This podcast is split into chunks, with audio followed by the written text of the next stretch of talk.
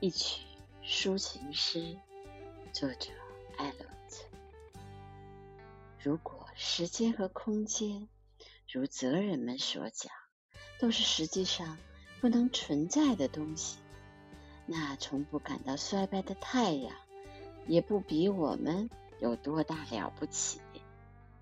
那么，爱人啊，我们为什么要贪，要祈祷，活上整整一个世纪？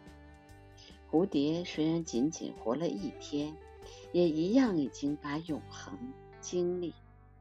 当露水还在藤蔓上颤抖时，我送给你们的那一朵鲜花已经枯萎了。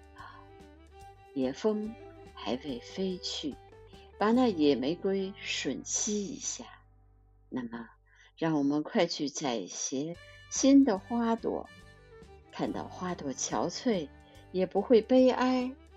虽然我们的爱情的日子不多，但让他们放出神圣的光彩。